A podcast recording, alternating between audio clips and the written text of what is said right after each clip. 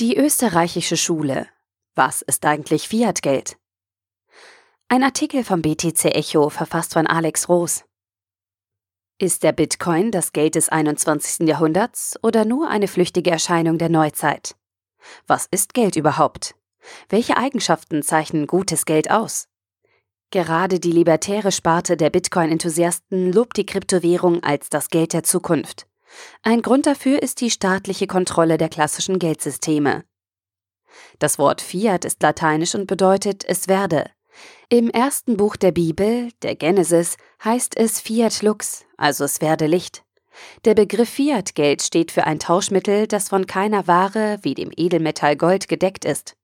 Seinen Geldcharakter bekommt diese Währung auf der einen Seite durch die Macht der jeweiligen Regierung, die die Währung als gesetzliches Zahlungsmittel vorschreibt auf der anderen Seite durch die allgemeine Akzeptanz in der Bevölkerung als Tauschmittel.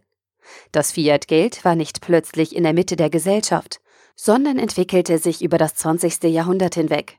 Mary Rothbard beschreibt in seinem Buch What Has Government Done to Our Money die Etablierung von Fiat-Geld von 1914 bis 1973. Für das Verständnis von Kryptowährungen ist es hilfreich, den Ursprung des Fiat-Geldsystems zu kennen. Im 19. Jahrhundert herrschte in weiten Teilen der westlichen Welt der Goldstandard. Das heißt, alles Papiergeld repräsentierte den Anspruch auf ein bestimmtes Gewicht an Gold. Genauer gesagt war der Dollar ein Synonym für ein 1 Unze Gold. Der Pfund Sterling war ein Synonym für etwas weniger als ein Viertel Unze Gold. Der Wechselkurs zwischen Dollar und Pfund war daher festgelegt, nämlich ein Pfund Sterling entsprechen 4,86 US-Dollar. Genauso wie die Umrechnung von Gramm in Kilo, also 1000 Gramm entsprechen einem Kilogramm, festgelegt ist. Wichtig, das Edelmetall Gold wurde nicht von einer Regierung als Geld etabliert, sondern vom Markt über die Jahrhunderte als bestes Geld ausgewählt. Die Geldmenge und Wertschätzung bestimmte sich über die Marktkräfte und nicht die Willkür einer staatlichen Druckmaschine. Bis 1914 hatten Staaten das Monopol auf die Prägung des Geldes für sich beansprucht.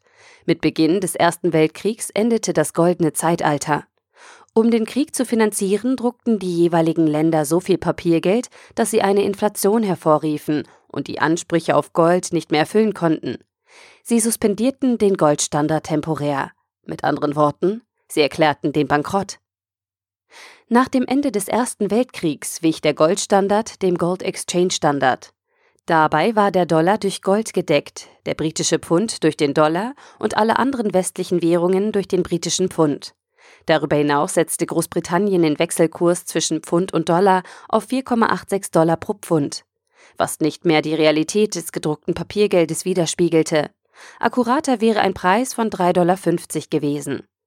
Der vergleichsweise überbewertete Pfund führte zu einer wirtschaftlichen Stagnation in Großbritannien während der 1920er Jahre eine Zeit, in der alle anderen Länder massives wirtschaftliches Wachstum erfuhren.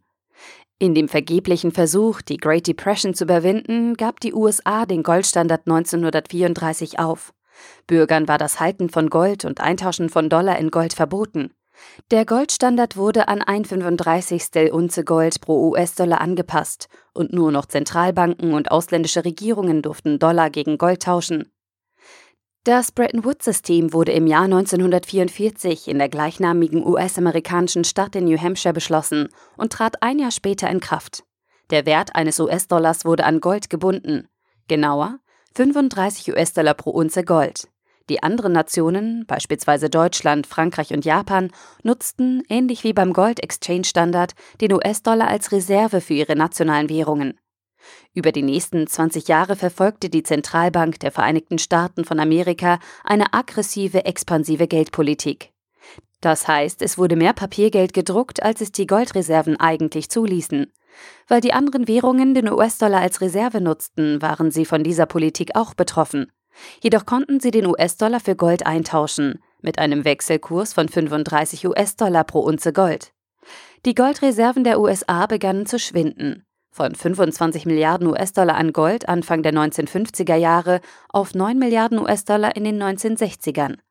Europa saß hingegen auf ungefähr 80 Milliarden US-Dollar an Papiergeld und Amerika konnte oder wollte das nicht in Gold umtauschen. Am 15. August 1971 beendete der damalige US-Präsident Richard Nixon das sogenannte Bretton Woods-System. Mit der Auflösung des Bretton Woods-Systems löste die US-Regierung das Papiergeld von dem Gut Gold. Seither schossen die Goldpreise in die Höhe, anstatt wie von Keynesian-Ökonomen vorhergesagt, auf den rein industriellen Wert von ca. 10 US-Dollar pro Unze zu fallen. Das Bretton Woods-System wurde ursprünglich mit dem Versprechen verabschiedet, dass für alle Ewigkeit der US-Dollar eine 1,35 Unze Gold kaufen könnte. Doch schon zwei Jahre nach der Trennung von Papiergeld und US-Dollar im Jahr 1973 kostete eine Unze Gold 215 US-Dollar. Zur Zeit des Schreibens dieses Artikels im Mai 2018 kostet eine Unze Gold über 1300 US-Dollar.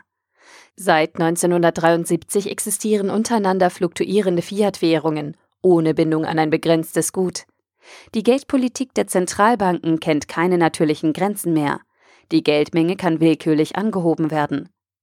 Die Bilanz der amerikanischen Zentralbank, kurz FED, beträgt 4,36 Billionen US-Dollar, Stand 1. Mai 2018.